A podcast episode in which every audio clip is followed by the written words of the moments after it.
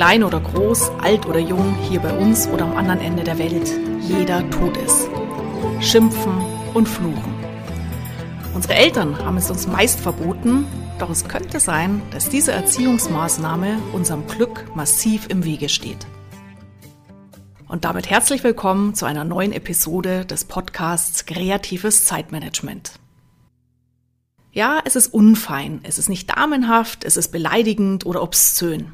Schimpfworte werden in Filmen ausgepiepst, in der Schule haben wir einen Verweis fürs Fluchen bekommen, doch jetzt zeigt sich immer mehr, wie wichtig es sein kann, auch mal die innere Sau rauszulassen. Die ziemlich junge Wissenschaft der Malediktologen untersucht die Wirkung des Fluchens. Der Name kommt aus dem Lateinischen maledicere gleich schimpfen. Und diese Malediktologen haben festgestellt, Fluchen tut gut. Es ist ein Ventil, mit dem wir Frust, Ärger, Aggressionen abbauen können und sogar Stress und Schmerzen lindern können. Der Forscher Richard Stevens war einer der ersten, der die schmerzlindernde Wirkung des Fluchens untersucht hat. Und ich erinnere mich noch ziemlich gut an das Experiment, von dem ich vor ein paar Jahren mal gelesen habe. Da bat er 67 Studenten, die Hand in Eiswasser zu halten. Und die, die fluchen durften, die hielten im Schnitt ganze 40 Sekunden länger durch als die Kollegen, die nur neutrale Dinge sagen durften oder schweigen mussten. Ja, und Fluchen soll sogar die Leistungsfähigkeit steigern, stellte Stevens dann 2018 fest.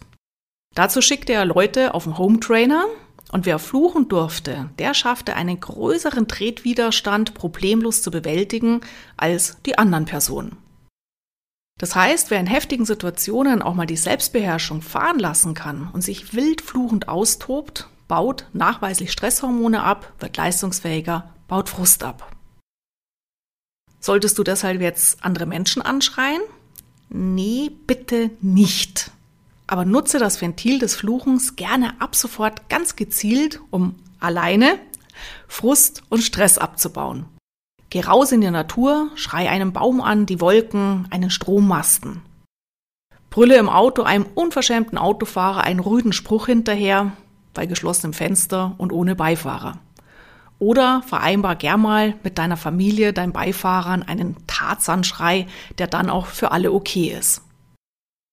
Fluchen ist tief in uns verankert und Kraftausdrücke können uns Kraft geben. Interessant und wichtig dabei ist offenbar, dass wir in unserer Muttersprache fluchen, denn nur dann haben diese Worte eine hohe physiologische Wirkung auf uns, die sich sogar messen lässt. Und natürlich sind Schimpfworte auch abhängig davon, wo wir leben und aufgewachsen sind.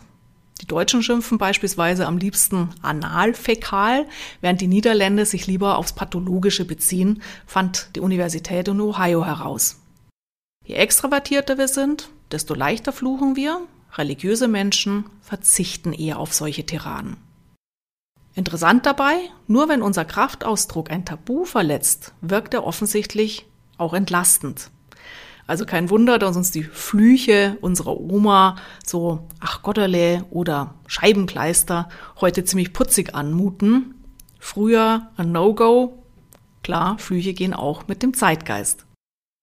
Nutz also die positive Wirkung des Fluchens, natürlich immer mit Rücksicht auf dein Umfeld.